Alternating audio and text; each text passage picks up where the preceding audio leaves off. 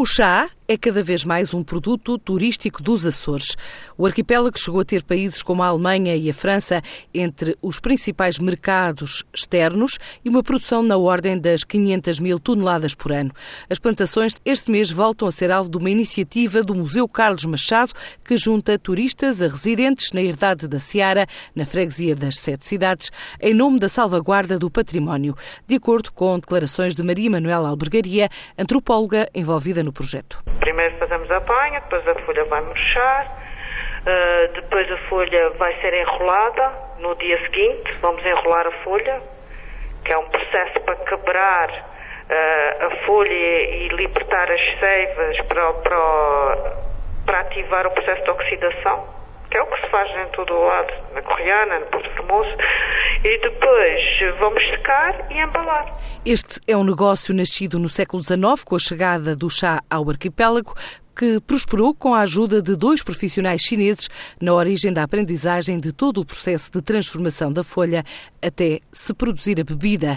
Chegou mesmo a ser produto alternativo à venda de outros bens agrícolas da região. Ainda é um negócio de natureza familiar, adianta também a investigadora em declarações à agência Lusa. Existiam várias plantações, neste momento só há duas, não é?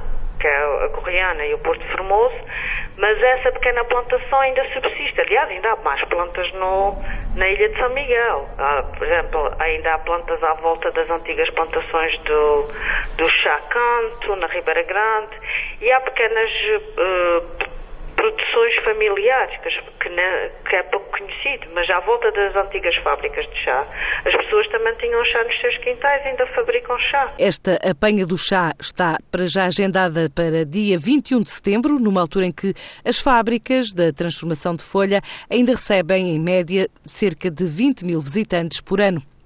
O lucro do Grupo Toyota Caetano Portugal mais que duplicou no primeiro semestre, face a igual período do ano passado. O resultado líquido operacional foi de 5,1 milhões de euros, face 1,9 milhões em 2016.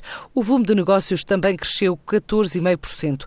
Para a empresa, são números atribuídos à evolução positiva, quer de viaturas de passageiros, quer das viaturas comerciais ligeiras, que apresentam crescimentos entre 7,2% e 12,6%. Há novos mecanismos para a recuperação de empresas, na sequência do programa Capitalizar, entre elas introduzidas alterações ao Código da Insolvência no âmbito do chamado PER, a sigla do Processo Especial de Revitalização, tendo também sido criado o regime extrajudicial de recuperação de empresas em substituição do CIREF.